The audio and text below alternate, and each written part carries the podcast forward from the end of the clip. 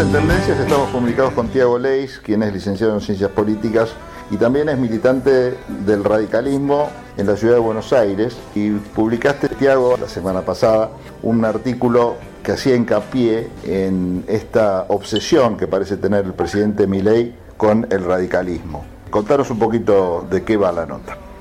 Hola, ¿cómo estás, Pablo? Bueno, mira, la verdad es que en primer lugar creo que el presidente de la nación encontró en el radicalismo un rival con el cual poder polarizar o con el cual poder eh, contrastar su visión política, pero también, y eso de eso va la nota, eh, él encuentra una racionalidad eh, a través de la cual elegirnos como rivales, ¿no? No es una, una, cuestión de nuestra historia, sino también tiene que ver con que el radicalismo perteneció en las últimas elecciones y también en, en el último, en la última parte, digamos, de las distintas elecciones que hubieron, eh, de una coalición que en términos electorales terminó apoyando masivamente me refiero al electorado, ¿no? Eh, a Javier Milei en el balotaje. Entonces, su, la lógica que persiguen ellos es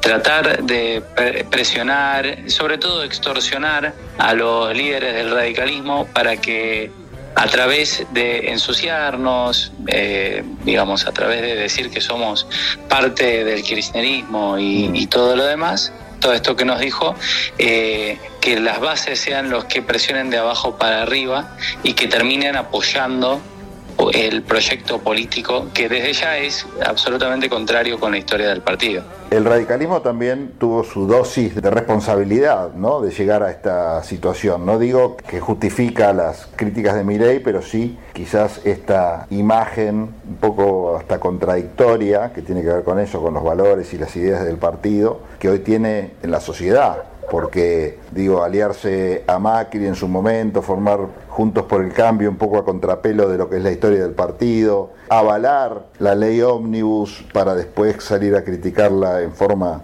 particular, bueno, fueron conductas que quizás transmiten una suerte de contradicción que mucho no ayudan a la hora después de defenderse de ataques como los de Javier Milei. ¿Cómo ves toda esta historia más reciente del partido con idas y vueltas, bandeos ideológicos que quizás también son cuestionados por la sociedad?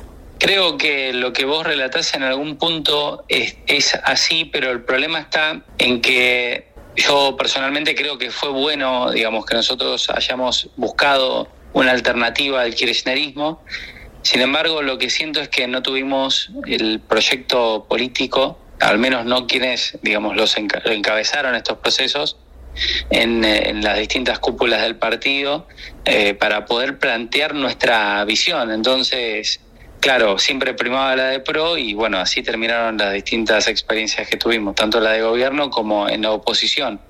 Creo que lo, mm, lo más importante y lo que nos haría diferenciarnos de, definitivamente de lo que está haciendo Milei, tanto él como el kirchnerismo, tiene que ver con que nosotros podamos decir por qué ahí tomamos el camino que tomamos para poder, eh, digamos, tanto formar parte de una coalición que contenga pro como ahora que ya no formamos parte de Juntos por el Cambio, eh, seguir con una agenda distinta. Y es porque creo, y es algo que digo en la nota, que nosotros tenemos que encarnar la oposición reformista, ni dialoguista ni obstruccionista.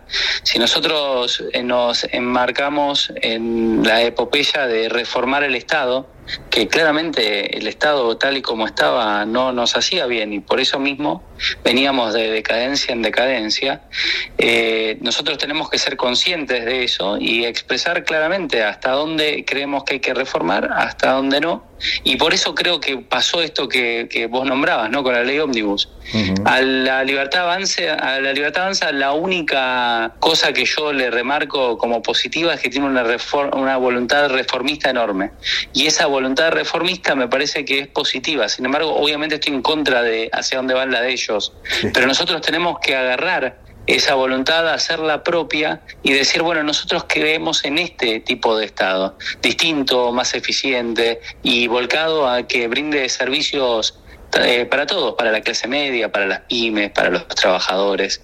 Entonces, no me parece en ese sentido tan contradictorio que hayamos querido eh, avanzar sobre un, en un punto con la ley ómnibus en general, porque eso no se materializaba en una ley, y en, y en el articulado terminamos bochando muchísimos artículos porque claramente no iban a favor de, de este Estado que nosotros planteamos, ¿no?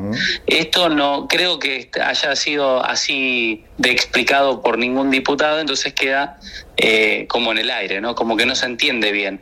Bueno, esa es mi diagnóstico. El, partido tiene una falta de, narrativa, tiene una falta de, una melodía que enamore a los argentinos y que los encolumne en esta epopeya tan complicada que tiene que ver con eh, reformar el Estado, ¿no? Mientras esto ocurre, la realidad es que la gestión de Miley avanzó vía DNU en muchísimas materias. Eh, es cierto que en algunas no pudo porque claramente lo impide la Constitución, pero va a intentar en materia de leyes de imponer estas visiones que hoy por hoy están impactando en esa clase media que vos nombraste, sobre todo en la clase baja, en los que menos tienen, y se está viendo desde el primer día de la gestión ese cambio rotundo y esas consecuencias. ¿Vos crees que en una situación así hay tiempo como para hacer esos debates internos en cuanto a los distintos partidos? Y ya no hablo solo de radicalismo, ¿no? Se está viendo este proceso también que parece muy lento para los tiempos que corren en la, en la realidad de los bolsillos de la gente, también en el Partido Justicialista, estos debates en cuanto a quiénes son los líderes, cuál es el perfil del partido, si hay que salir a hablar o no. Parece como que son tiempos distintos los de la gente y la de los partidos políticos que representan a la gente. Esto genera un problema, ¿no? Ya nos pasó en 2001 cuando la falta de representatividad de los partidos hizo que la gente canalizara por cualquier lado su descontento y terminó como terminó. Estamos en un momento parecido o similar que esta falta de representatividad puede generar quizás una reacción de la gente mucho más dinámica y acorde a los tiempos que la dinámica de los partidos.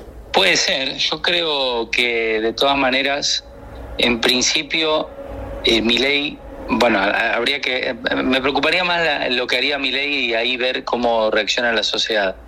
Mi ley por ahora eh, marca, eh, digamos, que quiere buscar una estrategia de confrontación con el Congreso, eso es porque cree que la opinión pública eh, mayoritariamente apoya, digamos, su, su visión y entonces eh, a partir de eso presionar a los distintos diputados y senadores a que acompañen sus reformas, ¿no? Entonces hay que ver cómo termina eso. Eso es el quid la cuestión en relación a la diferencia o no con el 2001. Respecto a, los tiempos de los partidos, yo creo que los partidos tienen que tener su vida organizacional eh, fuerte y dinámica para que no los agarre digamos, quietos frente a estas situaciones. Por el Partido Justicialista no me gustaría hablar demasiado, básicamente porque no conozco tanto sus dinámicas más allá de lo que aparece en los medios.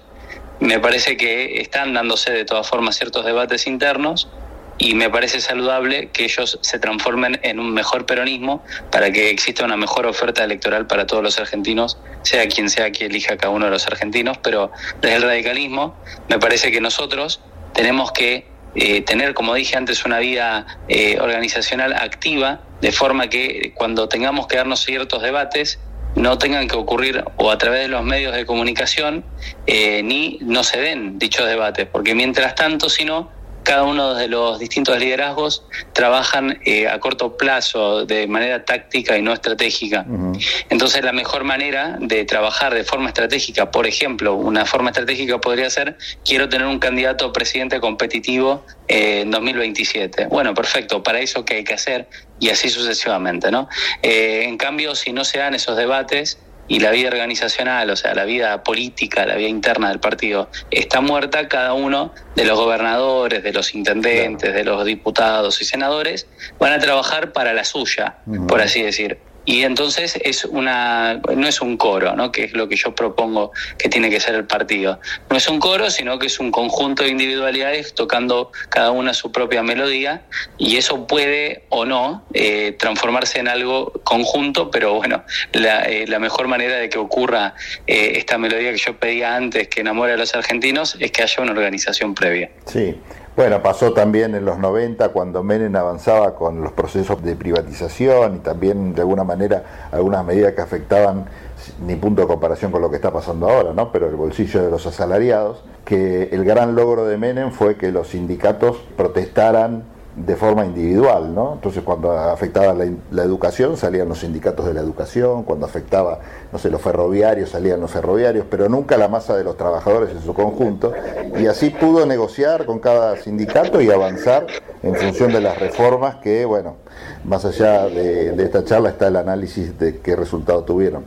Es eso, me parece, en definitiva se puede traducir también a los partidos políticos. Tiago, te agradezco mucho este contacto y invito a la gente que nos está escuchando a leerte, está en tu blog, ¿no? Sí, el blog es, eh, mi nombre es Tiago Leis, Tiago con TH y Leis como suena, L -E y latina S punto medium, también como suena, punto com.